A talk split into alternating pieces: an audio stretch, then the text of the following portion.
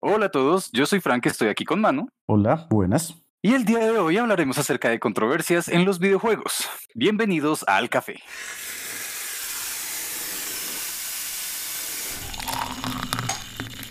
Ok, bueno, siento que ahorita que ya estamos empezando a grabarlo, ya estamos en estas, he caído en cuenta de que tal vez tardamos mucho en llegar a esto. No sé qué opinas, Manu. De hecho, sí lo hemos mencionado bastante como todo alrededor de lo que es controversias, pero es como, sí, sí, todavía no. Bueno, bueno, como que ya haciendo ahora porque sí, sí estamos hablando ya mucho como alrededor, como para no llegar al punto hay que hablar del elefante en la habitación y no solo porque lo hemos estado mencionando, sino que es que creo que también es una experiencia compartida por todos los jugadores, ¿no? Como que siempre que hemos estado con un videojuego y sobre todo como me atrevería a decir como mitad de los años 2000, 2010 empezando, era algo que siempre estaba sucediendo, si no era porque aceptémoslo, el clásico de violencia, era tal vez satanismo, eran muchas cosas que hasta ahora siento que por fin se están consolidando de una forma en la que ya no tiene que aparecer cuando uno juega videojuegos, porque antes era muy complicado mantenerse eso y que a uno no lo vieran como tan mal, o no sé, ¿tú qué opinas, man? Pues sí, pero no, porque realmente también están saliendo también otras cosas para reemplazar esas, que es la parte triste. Ah, pero bueno, por eso mismo es que tenemos que empezar a tocar el tema. Siento que es el momento, la industria está madura y nosotros estamos aprovechando para poder por fin analizarlo. Así que, ¿por dónde deberíamos empezar? Empecemos por el clásico, ya que lo mencionaste, que es el tema de la violencia. Sí, creo que es el que yo por un tiempo en realidad pensé que tal vez no regresaría, pero siempre vuelve a pasar. Ahorita siento que es claramente mucho menos, pero siempre vuelve a pasar lo mismo, ¿no? Que los juegos causan violencia o que los videojugadores son más propensos a la violencia, cosa que aún siguen surgiendo muchos estudios que a veces dicen que sí, a veces que dicen que no. En realidad la mayoría dicen que no y que más bien uno obtiene varias habilidades, pero pues siento que hay un punto clave en el que esa narrativa tomó demasiada fuerza y creo que es pertinente aclararles que de aquí en adelante el programa va, vamos a intentar tomarlo con una perspectiva bastante seria. Recuerden que estamos hablando de temas serios y apreciaríamos que ustedes pues también lo puedan entender así. De pronto ya en la segunda mitad nos ponemos un poco menos serios, no sé, depende de cómo fluya todo, pero Sí, sí, sí. O sea, esto lo estamos haciendo más es como por respeto. Sí, tal cual. Eso es lo importante en todo esto. Es correcto. Sí, sí, sí, sí, sí. Igual, pues intentamos comentar los temas de una forma que sea entretenida. Eso sí, nunca va a cambiar y pues cercana. Así que, pues, habiendo dicho eso, creo que pues podemos por fin continuar con este tema, ¿no crees, mano? Sí, el tema en cuestión viene como de ya algo que fue muy famoso porque fue, exacto, llamemos como lo que prendió las alarmas en su momento ante toda esta oleada que decía que los videojuegos causan violencia, que mejor dicho, lo que están diciendo es que los, los videojuegos producen asesinos. Y es porque mm, Ah, sucedió con un caso que es bastante, ¿cómo se podría decir? No quiero llamarle famoso, es más bien conocido, gracias. Que aún hoy en día mucha gente lo tiene en mente, ¿no? Que sería el caso de Columbine. Sí, incluso si no saben también en una película que igual que el mismo hecho es bastante fuerte y pues básicamente creo que tristemente también estamos ya un poco más acostumbrados a este tipo de sucesos, pero fueron dos estudiantes que se empezaron a armar, llegaron a la Universidad de, de Columbine y empezaron a disparar a prácticamente a todos sus compañeros. Y tengan en cuenta que esto era antes de los celulares, entonces entonces reportes a la policía eran mucho más demorados. Básicamente también el voz a voz de estudiante entre estudiantes de que se cuidaran también eran mucho más lentos. Entonces todo esto causó que fuera mucho más terrorífico, llamémosle, porque nadie estaba preparado, nadie tenía siquiera en sus mentes que esto era una posibilidad, así de la forma en la que sucedió. Es que sí, creo que abandonando un poco el tema acerca de, los videojuegos, siento que este suceso tristemente también es el que más manchó, me atrevería a decir, la historia de Estados Unidos con ese tipo de sucesos, ¿no? Como que se dio todo lo que hoy en día, más allá de los memes y más allá de los reportes, es como lo que está en la conciencia colectiva. Y ah, siento, no sé, al menos en lo personal, siento que es un tema bastante difícil de tocar con el respeto que se merece por lo mismo que ha sido como tan maltratado por todo el mundo, tanto por los medios como por la gente que habla del común, que es difícil recordar, darse cuenta que, hey, ahí estuvo gente real involucrada, pasaron cosas que están muy mal y que además tampoco tenemos que darle atención, a mi parecer, a, a los asesinos. Sí, es como que tenemos que hablar de esto, es como para que no se repita claramente. Y pues tristemente, ahora sí, regresando a los videojuegos, eh, esa fue una de las excusas que sacaron, no solamente los medios, sino que creo que ellos también lo mencionaron. No, no sé, tú me aclaras, por favor. Sí, si no estoy mal, lo que mencionaron fue que se vieron inspirados prácticamente en gran parte por, por Doom, de hecho. Sí, y es que lo que, lo que también tomó fuerza claramente en esas épocas, si no estoy mal, eso fue en el 99, es que claro, la industria de los videojuegos estaba tomando más forma. Estaban recién habiendo salido de lo de Mortal Kombat, creo que estaba pasando también. Pues claro, eso era lo que estaba como en la conciencia colectiva. Oigan, sí, está este juego, es súper violento, pueden irse por ahí. Y en lo personal yo siento que fue una excusa y una salida bastante fácil para ellos. Como que, ah, sí, lo que pasa es que la razón para que deje de lado la dignidad humana simplemente porque vi algo que era feito. Es como, no sé, me enoja bastante pensar en ello. Sí, yo la verdad creo mucho que decirse por la parte más superficial, ¿no? Porque por encima pueden decir, ok, sí, yo vi Doom y quise hacer lo que estaba en Doom, pero eso es un salto bastante largo con muchos pasos intermedios de jugar Doom a querer hacer lo que estás haciendo en Doom. Entonces, básicamente todo ese, ese salto intermedio, hay ahí una enfermedad mental que ni se menciona. Exacto, ese siento que es el problema principal con todos los casos que se hayan podido ver en los que se relacionan con violencia, ¿no? Por ejemplo, mencionando otro que creo que no mucha gente conoce, pero en su momento también tuvo bastante fuerza, fue a mediados de los 2000, no, sé exactamente en qué año fue, pero pues en España hubo un cierto asesino que le llamaron el asesino de la katana, y siempre que ustedes vayan a buscar o a revisar la historia, empiezan con el mismo comentario y es como que lo que pasa es que él era un adolescente que le regalaron Final Fantasy VIII y se obsesionó tanto que quería una katana, se la regalaron y con esa mató a su familia. Y es como, ok, eh, por un lado, y me voy a volver bien nerd en este comentario, pero siento que es necesario hacerlo, así que por favor, compréndanlo. Y la cosa es como que Final Fantasy VIII ni siquiera tiene katanas, ni siquiera tiene ese tipo de armas. Es como uno de los Final Fantasies más fantasiosos, si cabe decir, porque utilizan espadas que ni siquiera disparan. Entonces, como que desde ahí, como jugador, siento que tal vez suene tonto afuera, pero yo digo como, ok, ahí por un lado se nota que lo sacó simplemente de excusa y por el otro, que más allá de la excusa que haya sido, que es un tema que tú también comentaste, es acá lo que hay que solucionar o a lo que hay que prestarle atención no es la razón, no es el suceso, sino la verdadera causa que sería el posible problema mental, ¿no? Porque pues, en lo personal, siento que nunca va a ser solamente un juego, como que el juego es la excusa que están sacando, que saquen, mejor dicho, pero detrás de eso hay muchas más cosas que si nos quedamos centrándonos simplemente en el resultado o en el videojuego, pues simplemente estamos realmente ignorando lo que debería estar en el centro de atención.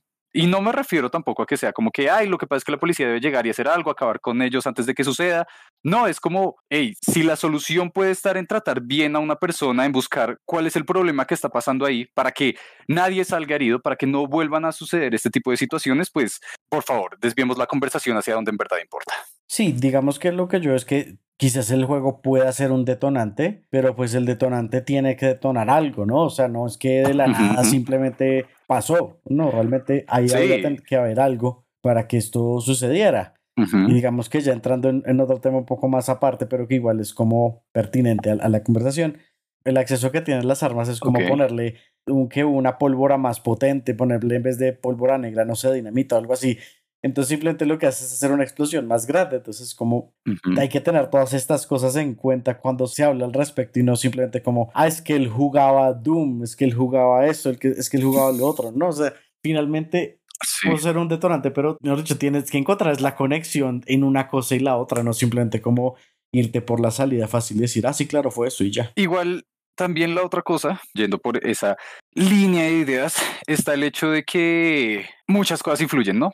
Como que, no sé, yo recuerdo en este momento lo que sucede, por ejemplo, cuando se piensa en, en Japón, ¿no? Que digamos, siento que si bien me estoy alejando un poco del tema, el hecho es que, digamos, de Japón se piensan muchas cosas como no, lo que pasa es que allá están mejor que acá, que Latinoamérica me refiero, que allá tienen eh, más oportunidades y demás, pero pues cuando uno empieza a ver como, hey, allá tienen una de, la, de las tasas de suicidios más altas. Siempre con este tipo de temas hay que ver la imagen completa, ¿sí? Es como que qué es lo que hay detrás de eso, cuál es la cultura en la que se está metido. Y pues es hora de hablar de ese tipo de situaciones. Por ejemplo, ahorita, regresando al tema, eh, recuerdo que también recientemente, hace unos pocos días, si no es que semanas, se reavivó la, la, discusión acerca de que los videojuegos pudieran fomentar la violencia porque el gobierno mexicano estuvo mencionando ese tema, estuvo diciendo como que Oigan, eh, muchachos, queremos recordarles que los videojuegos los pueden volver violentos, así que no compren, cuando se den cuenta de estas cosas, no compren ese tipo de juegos, demás, eh, pueden darles estallidos de ira. Miren, miren, ok, literalmente estoy leyendo el comunicado que sacaron y dice, consecuencias de la dependencia de los videojuegos, dice, estallidos de ira ante limitaciones para jugar. Y no sé, no sé, no sé, digamos ahí es donde pienso como que hay que hablar de este tema con la seriedad que se merece, como que, y creo que ya es hora de hablarlo, como que muchas veces los jugadores, los gamers, como se quieran considerar, los nerds, eh, evitamos hablar de este tema, pero es que es real que si bien no existe la violencia, sí existe catalogado médicamente la adicción a los videojuegos, pero pues eso requiere ciertas cosas. Por ejemplo, Man, ¿tú qué has escuchado acerca de la adicción de los videojuegos? Pues básicamente lo que he escuchado es más como la adicción en general. Y creo que es, es algo supremamente importante porque la adicción está descrita como algo que te impide hacer otras cosas. O sea, una adicción es aquello que irrumpe en tu vida y te impide vivirla. Entonces, claramente, como tú eras, eh, no sé, la adicción a los juegos de azar, al, al gambling. Sí. Entonces, ah, entonces estás gastando tanto dinero que te quedas sin nada y, y pierdes tu vida. Entonces, es como todo eso que te lleva a perderte, a, perder quién eres y solamente dedicarte a esa actividad exclusivamente.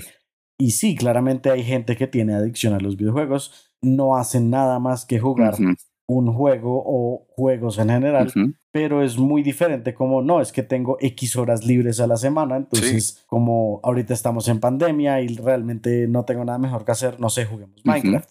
Es un ejemplo, pero puede pasar que tú vayas a lo que es el famoso límite que decidieron describir en eso, que es como no, son, creo que son seis horas diarias. Pero si, digamos, tu semana de vacaciones del trabajo, no tienes nada que hacer, y te enfermaste de, COVID, pero realmente no tienes síntomas, simplemente te dijeron quédate en tu casa. Es muy probable que esa semana juegues seis horas o más al día, pero eso no te está impidiendo seguir con tu vida. Simplemente es como me encontré en un espacio que no me daba para hacer nada más. Exacto. Entonces es como hay que tener en cuenta, sí, hay, o sea, claramente seis horas es bastante, pero hay que mirar si realmente, qué es el efecto que está teniendo en, en la vida de una persona. Realmente está impidiendo que haga cosas y siento que ese impedir hacer cosas es mucho más fácil que suceda cuando uno es joven, en la infancia especialmente, por lo que pues uno realmente siempre está buscando excusas para no hacer la tarea, entonces es mucho más fácil llegar a eso, pero por lo mismo que es más fácil también, creo que es más difícil seguirlo considerando como una adicción, precisamente por lo que uno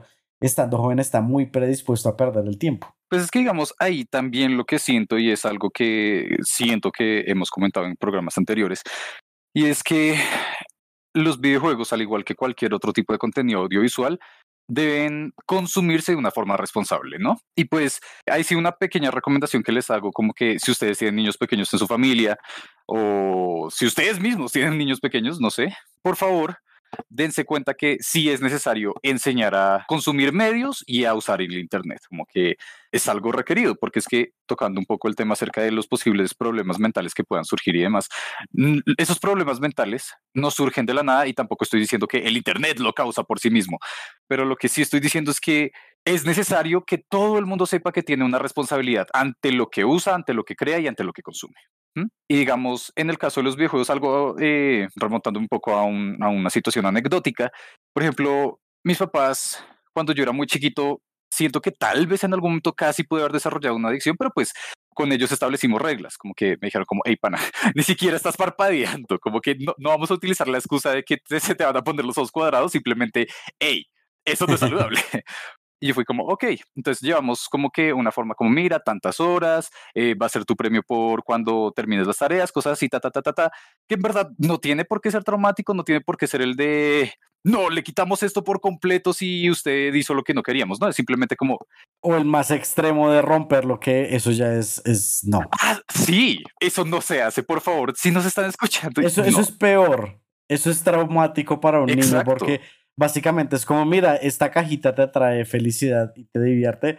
Ahora mira cómo uso mi poder que tengo sobre ti para romperla. Es que, ah, más allá, del hecho de como de, de esa dinámica de poder es que ustedes piénsenlo, como que un niño, su familia cercana es lo que conoce, es con lo que vive y es lo que en teoría debería apreciar, ¿no? Porque pues, ajá, es con quien convive, reitero. Ahora imagínense que la persona más cercana a ustedes coge ese supuesto cariño que tenían para destruirles lo que a ustedes les gusta, lo que a ustedes les, en muchas ocasiones les apasiona. Eso me recuerda, creo que fue una publicación Reddit de, de la subreddit de Am I the Asshole, que era la mamá diciendo como, oigan, ¿será que cometí un error porque destruí el servidor de Minecraft en el que mi hijo estaba creando un mundo que le llevó tres meses? Y es como... Ah, sí, lo recuerdo. Sí, sí. Y es como que, ok, miren, como que como todo en esta vida, me atrevería a creer, tiene que estar equilibrado, tal vez. Y es eso, es como que Sí, sí, sí. Hay que comprender que los videojuegos hace mucho tiempo dejaron de ser simplemente un método de entretenimiento y ya. Es como, miren, tienen que enseñarse a, a, disfrutarlos, tienen que enseñarse más allá de las mecánicas, a saber como que si por ejemplo un niño está jugando un juego de peleas, tiene que saber que ese es el entretenimiento, lo mismo que pasa con las películas, como que siento que uno no va a ver Robocop y va a querer matar a la gente, a pesar de que esa película es bien violenta. Y me la vi chiquito, pero ahí es donde uno dice como, ok, lo necesario, no vamos a remontarnos a los estudios. Todo el mundo hace lo de remontarse a los estudios, ¿no? Por ejemplo, acá yo estaba revisando entre lo que hemos estado investigando, estudios de Oxford, de estudios creo que también por acá aparecieron de Harvard, de los que ya dieron de cuenta que, que sí, que no necesariamente los videojuegos causan, son causantes de violencia. Así que hablemoslo de una forma real, hablemoslo de una forma personal y es como que simplemente enséñense y enséñenle a sus personas cercanas, no importa la edad que tengan, a ser buenas personas. Creería yo que es eso, como que, hey, simplemente si disfrutas esto, disfrútalo de una forma correcta, disfrútalo de una forma en la que no te afecte tu vida y en la que tampoco pongas en peligro algo, algo de ti, porque hay que aceptarlo. Otro problema que también ha surgido es en cuanto a cuestiones económicas, que pues nunca va a ser saludable meterse en cualquier tipo de esas cosas con la adicción. Pero bueno, no sé si tengas algo más que, que agregar, Manu. Sí, pues yo estaba pensando mucho también en que sí es muy importante, la verdad, aprender a consumir las cosas, pero también es importante como saber los límites de cada cosa, ¿no? Ah, sí, sí, sí, sí. Y, y, me refiero como, ok, estás jugando X juego, llamémoslo League of Legends. Ok.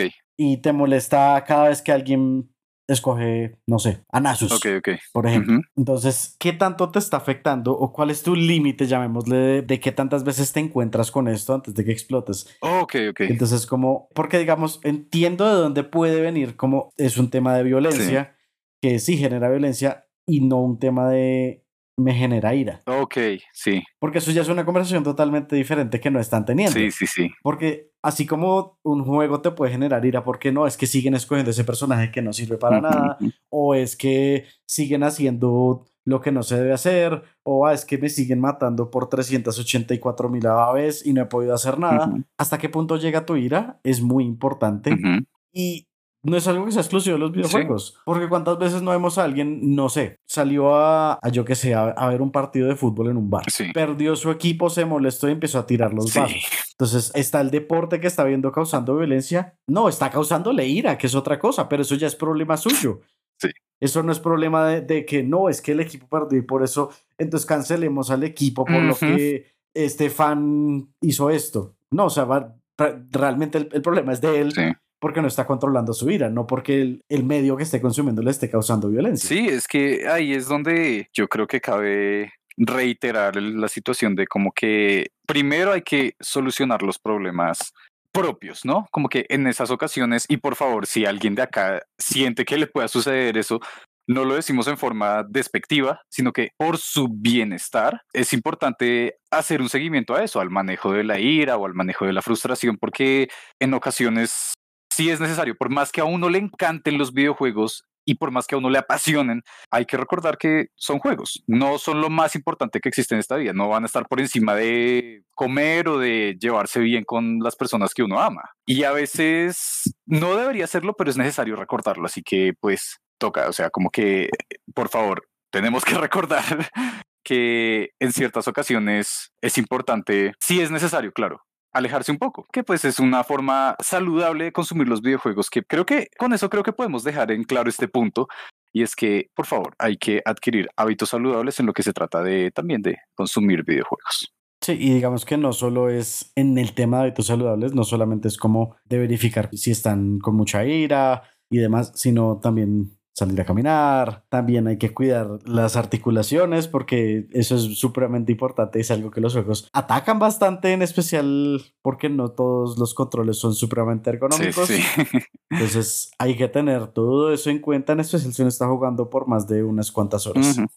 Ok, bueno, eh, siento que le dimos todo el tiempo que se merecía a justo esta controversia, porque hay que aceptarlo, hay como que muchas variantes, muchas tangentes por las que se podría tomar, pero pues era algo de lo que teníamos que charlar, como que lo que ya les dijimos era parte del elefante, porque ese elefante es bastante grande y hay muchas otras cosas. Y otra clásica que yo recordaría entre las controversias, que eso fue compartido no solamente con los videojuegos, sino como con mucho contenido japonés sobre todo que Sí, que siento que es más bien gracioso que no sé si ustedes recuerden una época en la que se consideraba que todo eso era satánico.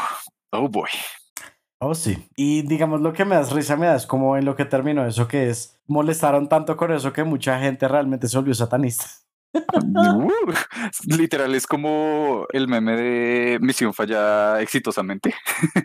sí, tal cual. Sí, que de hecho es el mismo meme de de, ah, sí, yo fui a una escuela cristiana y es como súper satánico todo, es como, ah, entonces no funciona. Literal, es como, además, siento que algo que, es que, ah, como que me emociona el solo hecho de recordarlo y pensar que las cosas, quiero creer, ya no son tan así, por muchas cosas, claramente, pero es como que de lo que más me viene a la mente es cuando decían, no, como Pikachu y Hello Kitty, eso es la forma en la que ellos dicen, hola, Satanás. Y es como,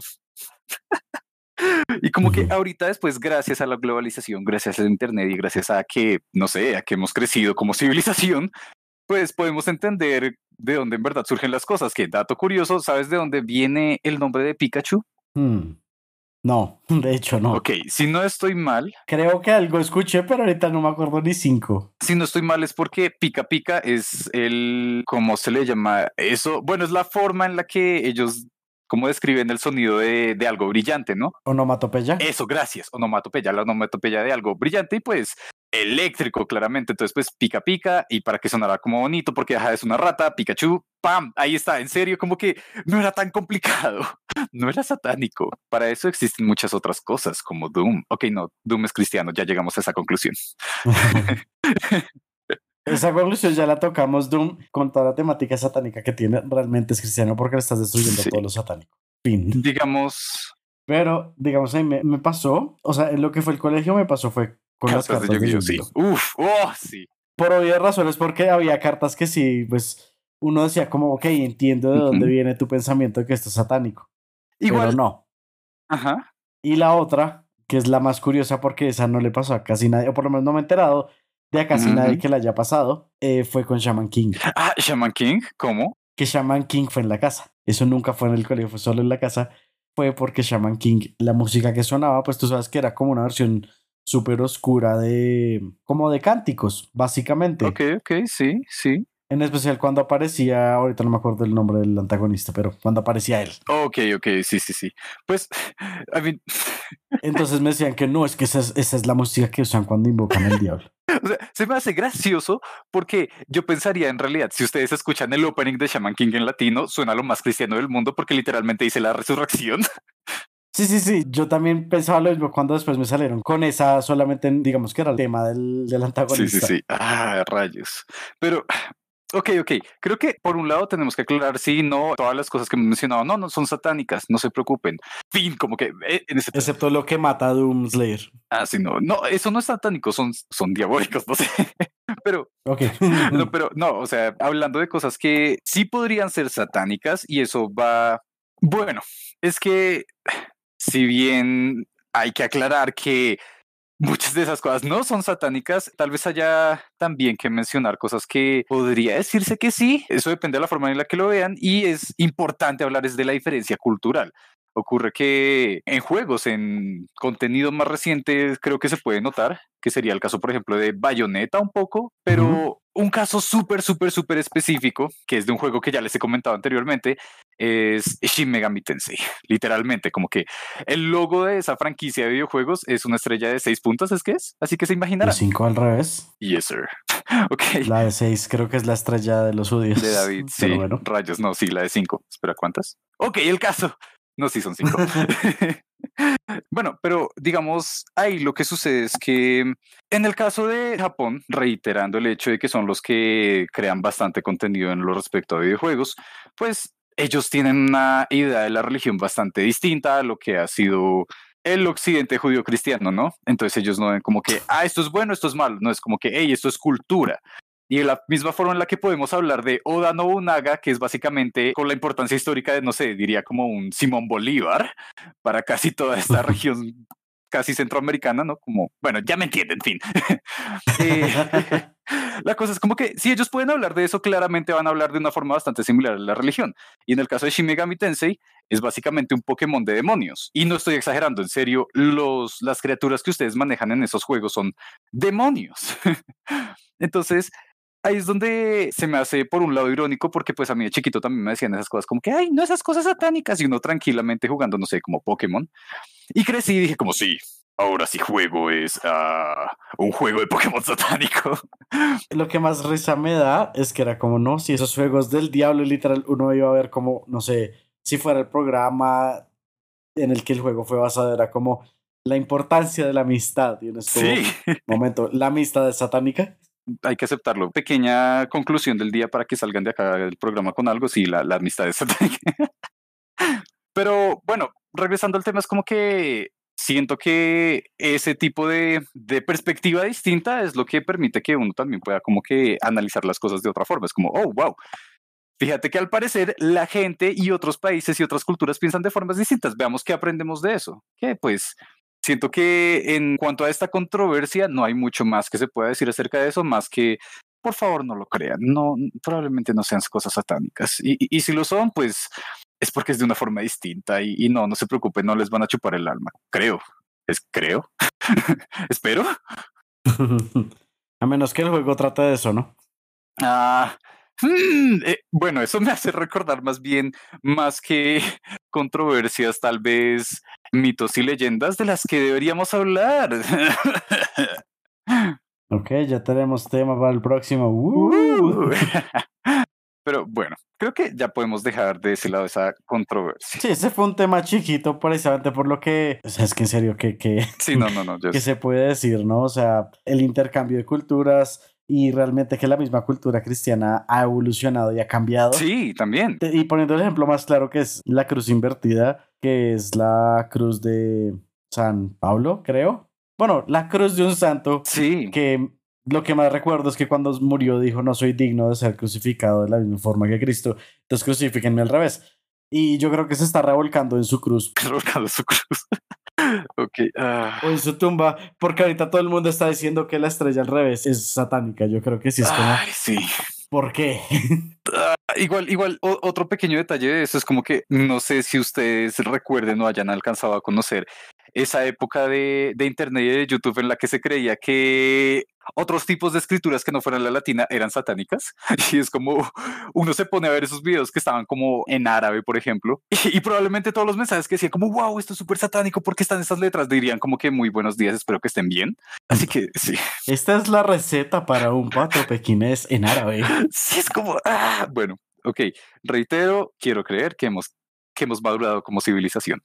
Ojalá. ¿Cómo acariciar a tus gatos en árabe? oh, eso espero. Toca regresar y ver esas cosas. Espero ya no tener más traumas. Pero bueno, continuando con otra controversia, ya tuvimos un pequeño momento de, tranquilidad, llamémosle, de dispersión. Así que. De algo más suave, Sí, de, haber pasado algo más suave, pues otra vez toca hablar acerca de algo que siento que es lo que tú me estabas haciendo mención al comienzo. Cuando hablabas acerca de que las controversias no han acabado y sobre todo están más recientes. Sí, han tomado otra forma, tristemente, precisamente lo que se da porque el público ya es más grande y empieza a hacer cosas diferentes. Ok, siento, creo que será mejor que tú des paso a esta controversia y nos la expliques.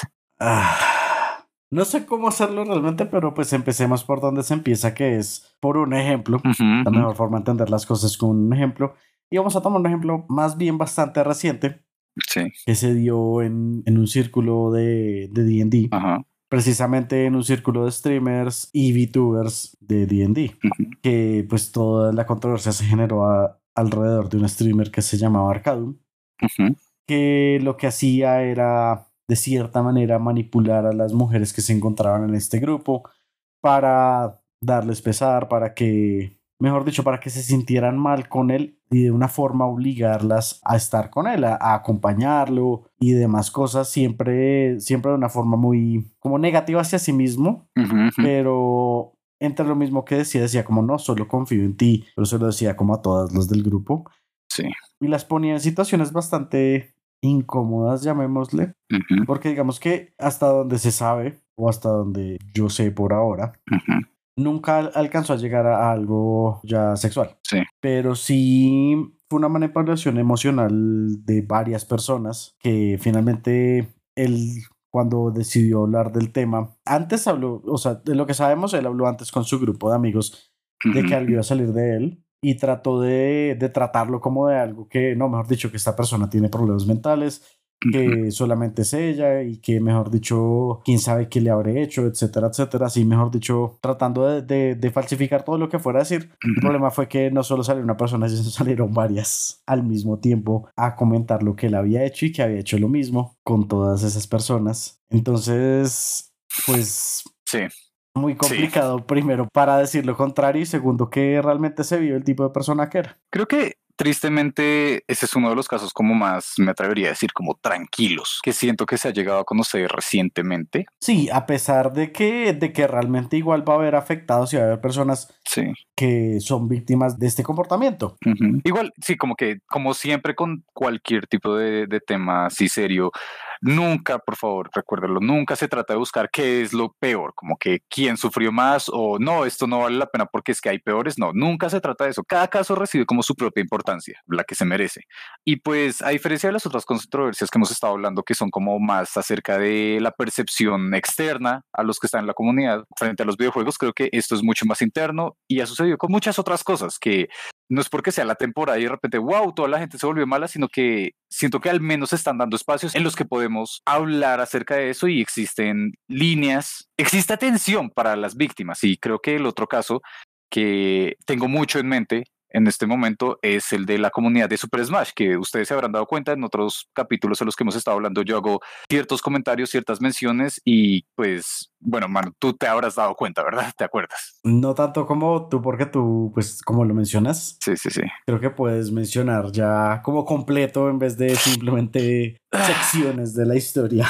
Sí, creo que ya es hora. Es que es una de las cosas que más como que me conflictuó, me atrevería a decir, porque yo estaba intentando pertenecer a esa comunidad, porque ya lo hemos hablado antes, como, hey, sí, hay ciertos videojuegos, hay ciertas eh, fans de ciertas series y demás que uno dice, wow, sería muy chévere estar ahí.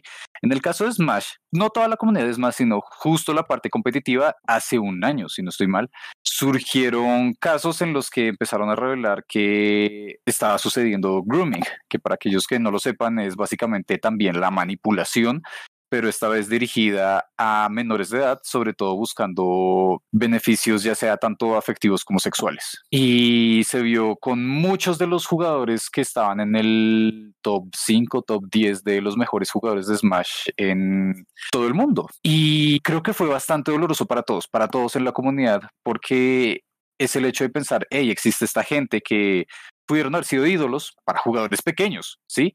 Que estaban viendo en esta comunidad como, hey, sí, puedo irme por ese camino para cuando sea más grande, puedo hacer de esto una algo más allá de un gusto, puede volverse una pasión. Y muchos de ellos, muchas personas se atrevieron a escribirles y ellos fueron capaces de aprovecharse de tal manera para no solo engañarlos, y no darles oportunidades como en algunas ocasiones sucedió, que les decían, hey, sí, si hablas conmigo y haces tales cosas, te voy a llevar para que seas como estés en tal presentación, en tal cosa. No solamente el hecho, sino de que arruinar ese espacio, que debería ser, y creo que esto es una invitación que hago desde ya, es como los videojuegos deben ser un espacio de seguridad y tenemos que asegurarnos y trabajar para eso. Y lo que les digo, es bastante doloroso ver que sucedió en algo como ese Smash Bros., que es algo que fue creado para ser un juego familiar. Sí, y digamos que no hay tanto que podamos hablar al respecto porque es un tema que todavía está como en movimiento. Sí, sí, sí. Es un tema que todavía se está dando y lo más importante que podemos decir en este momento es que si ustedes creen que están siendo víctimas de algún tipo de manipulación por alguien que está usando ese tipo de influencias de que no, es que yo como soy X persona, yo les puedo dar esto, los puedo llevar hasta tal lado, hacer tan grandes en esta industria, etcétera, etcétera, hablen al respecto. Eh, lo peor que pueden hacer es quedarse callados porque eso simplemente va a perpetuar este tipo de situaciones. Y estas personas no merecen ese silencio, esas personas merecen ser expuestas, entonces, por favor, intenten, si, si, se encuentran en estas situaciones, intenten al respecto, ya sea con personas cercanas o si, mejor dicho, tienen la forma de hacerlo un poco más externa o de una, o de una mejor forma, llamémosle, porque digamos que si, si es una sola persona gritando a los aires puede que sea más difícil, pero si conocen entre ustedes más personas que estén siendo víctimas de esto, entre todos pueden más que esta persona, por grande que sea en tal industria o en tal grupo en el que esté. Sí, igual siento que también es importante aclarar que, aceptémoslo, gran parte de la comunidad de los videojuegos también siguen siendo menores de edad y tal vez hayan algunos escuchándonos, tal vez no, depende, espero que si se escucha sea bajo la supervisión de un adulto responsable, pero creo que lo importante también que hay que aclarar acá y que ustedes compartan como con sus familiares si son pequeños es como en serio el peligro con los desconocidos es real.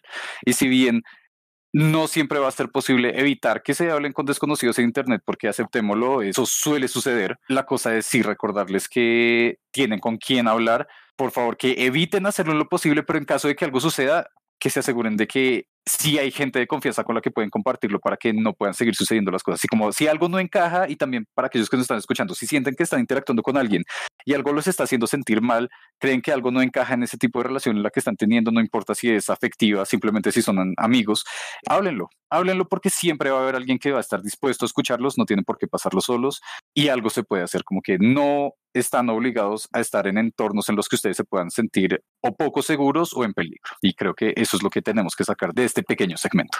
Pero bueno, terminando con este tema y haciendo un cambio porque este es otro tema que es un poco más sí relajado que los otros dos que son un poco más fuertes. Sí. igual sigue siendo importante, realmente es todavía muy importante porque en cierta manera todavía tiene que ver con la seguridad. Sí creo que es un poco más fácil hablar de este tema. Y ya es, son controversias alrededor de los diferentes softwares.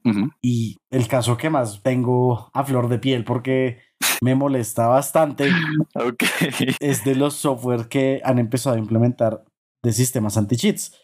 Y sí entiendo que los juegos con mucha gente haciendo trampa, por ejemplo, los shooters cuando usan los aimbots o los wallhacks o todos esos, sí, es supremamente molesto estar en un lobby con alguien que está haciendo trampa. Totalmente de acuerdo.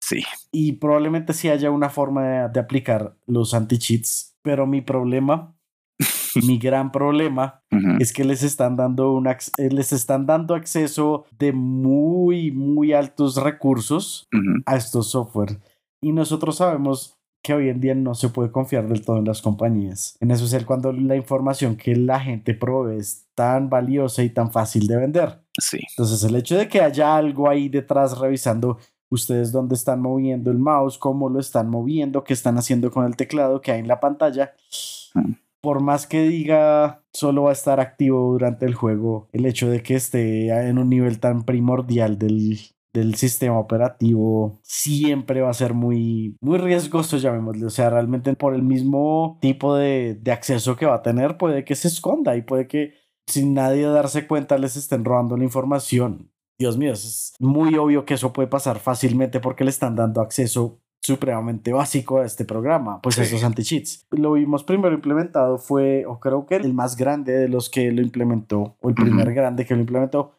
fue Valorant. Sí, sí, sí, fue Valorant con su programa Vanguard, que siguen las mismas, hay que aceptarlo, como que si ustedes han instalado el juego y van a revisar en el administrador de tareas, muy probablemente está trabajando en segundo plano. Y afortunadamente lo muestran, ¿no? Sí, ese, o eh, esperemos que sea el ah. único porque puede haber dos versiones, una visible y otra no es parte del problema. Sí, es que, ok, Porque también, ah, Dios. también pasó con un juego que me gusta mucho, que es Destiny 2, que en la última actualización fue como, ah, mira, para ahora poder jugar Destiny vas a tener que usar este software anti-cheat. Y ahí es donde dice, como no, mira, ahí entonces ese software va a tener acceso a kernel level, que es como el, un nivel súper primordial del computador, del sistema operativo. Pero no te preocupes porque no va a correr en, en segundo plano mientras no esté activo el juego. Y yo, mm. ¿qué me asegura que eso es cierto? Nada porque no lo va a poder ver si tiene ese acceso. Exacto. Ah, ok, bueno, pequeño comentario. Siento que esto ha sido toda una montaña rusa de emociones. Pero bueno, sí.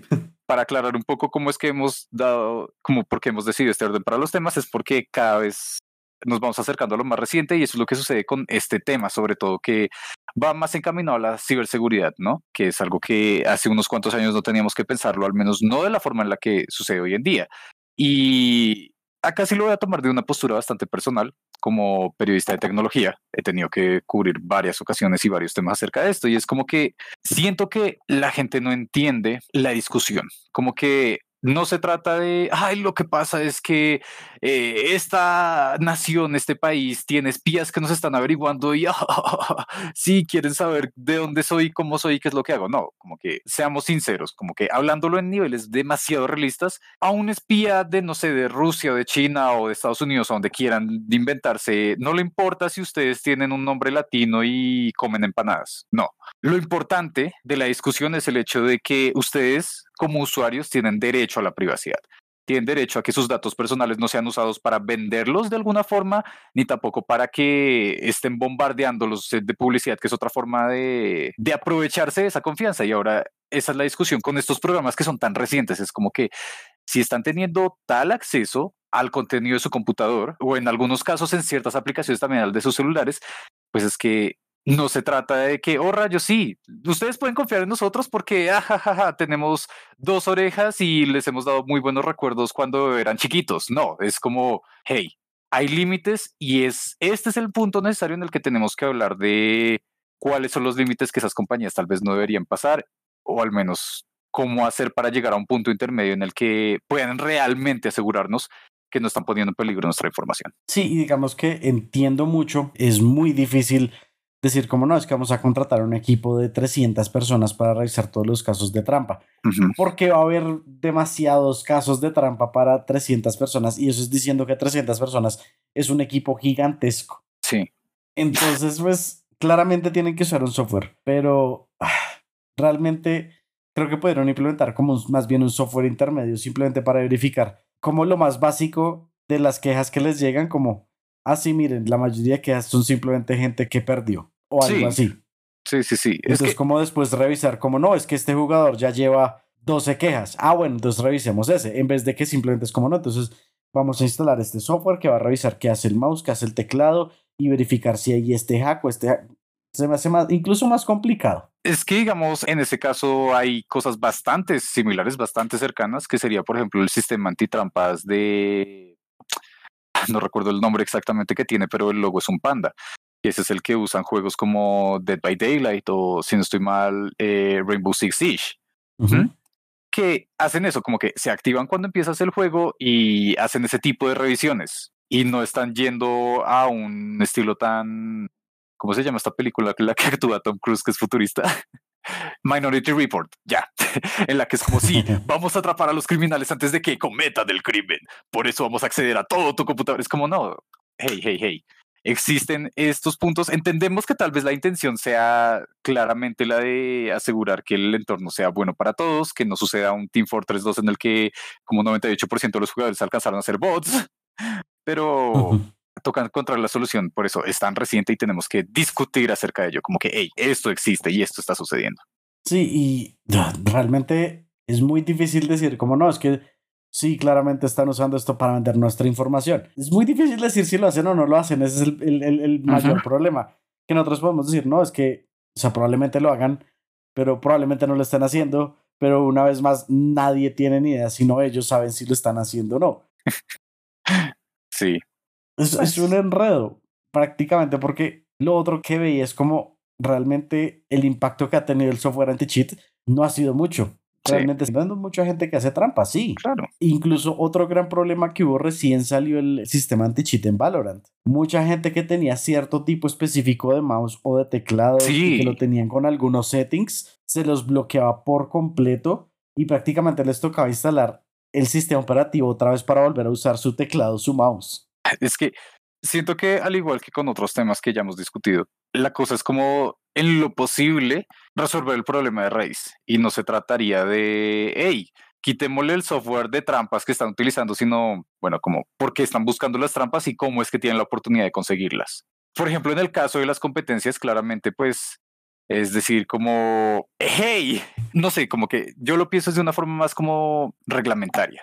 Sí, es como que de la misma forma en la que sucede con deportes de alto impacto, jeje, deportes tradicionales sobre todo, es como que más allá de las pruebas que se vayan a hacer, es como que vamos a hacer este acuerdo creo que se dice tácito, en el que usted está participando de la forma en la que debería ser, porque ese es el espíritu competitivo acá. No se trata de que, hey, sí, lo que pasa es que estoy ganando, que eso es algo que da mucha más rabia en el caso, por ejemplo, en el de Among Us, tenía que aparecer. Ah, sí. Y me acuerdo, es más porque me da mucha piedra, porque en serio no tiene sentido. Ajá, que es como, hey, se supone que la experiencia de Among Us es esa, es como que estamos ya sea jugando entre amigos entre jugando de desconocidos, como, uh, wow, ahí está el reto de poder hacer creer a los demás que soy malo o soy bueno, y esa es parte de la diversión, ¿de qué me va a servir simplemente matarlos a todos y hacer que la partida dure tres segundos? Como que... Es que básicamente el juego es la comunicación, pero simplemente como porque veas como ese impostor gana vas a instalar una trampa que te permite matar a todos al tiempo, es como es supremamente estúpido, en serio. Sí, es como, por favor, sí, sí, sí lo están haciendo para ver cómo puede suceder o cómo pueden llegar a crear el código para eso, pues para eso existen simuladores. Fin, la intención del juego es otra. Y eso es como que algo que siento que las empresas deberían empezar a prestarle atención. Como, tal vez no se trata de ver cuál es el software que están utilizando, es como ver cómo hacer para resolver ese problema de raíz.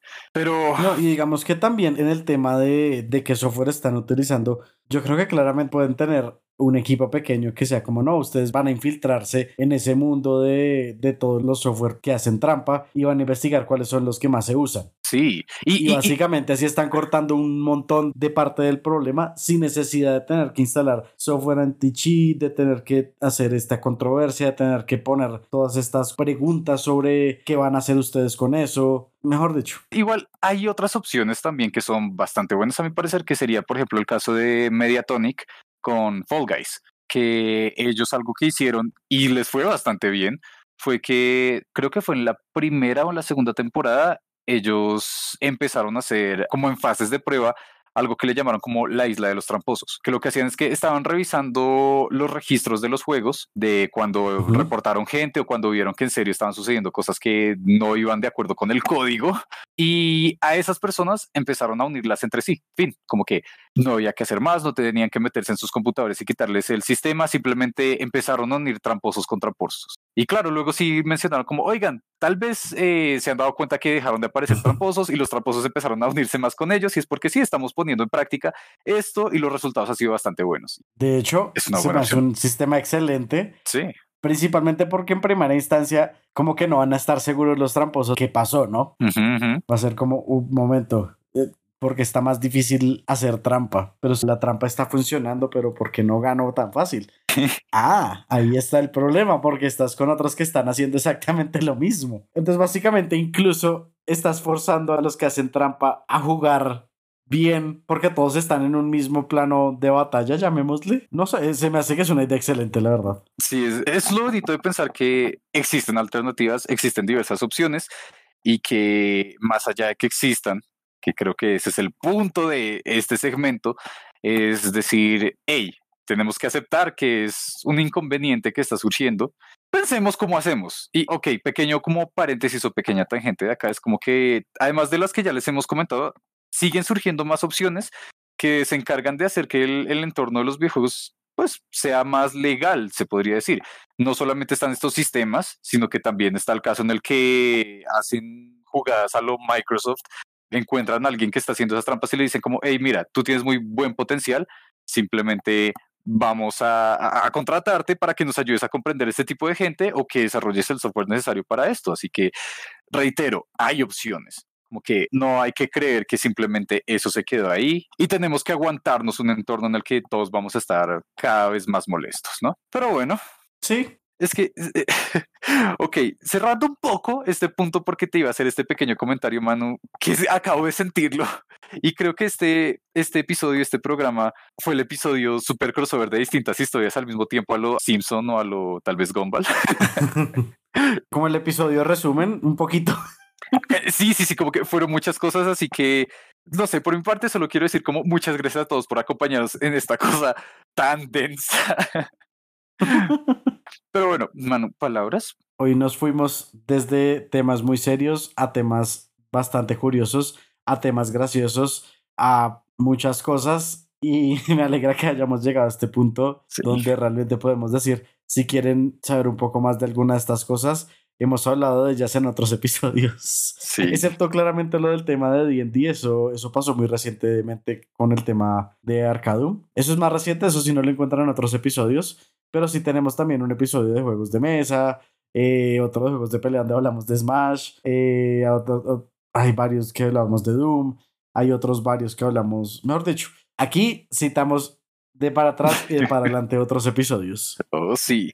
Y pues, ok, siento que en esta ocasión casi siempre intentamos hacer eso de darles como una reflexión final con la que se vayan del programa, pero pues siento que más bien dejamos muchas a lo largo del programa, así que creo que esta ocasión es perfecta para darles las gracias. Cada vez más personas nos están escuchando, eso es algo que nos emociona y nos da razones para seguir haciendo esto porque nos damos cuenta de que les gusta esto que hacemos. Así que simplemente muchas gracias por escucharnos. Por favor, estén pendientes de todas las cosas que estamos sacando porque cada vez son más nuevas, cada vez estamos más metidos en esto. Uh, todos estamos más emocionados, ¿cierto, mano? Sí, uh, digo, sí, uh.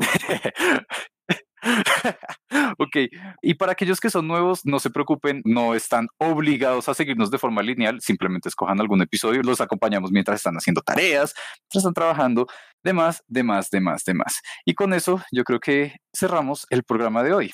Muchas gracias por habernos escuchado nuevamente. Esperamos que sigan pendientes de los proyectos que estamos sacando, de los nuevos episodios, de todo lo que estamos haciendo. Y para eso, pues, tienen que estar pendientes de nuestro Instagram, que es arroba café en 16B, que estamos teniendo bastante movimiento. Esperemos tener un poco más. Sí. Y esperamos abrir alguna otra red, porque solo con una está como complicado. Sí, sí, sí. Así que estén bastante pendientes. Si nos siguen, síganos.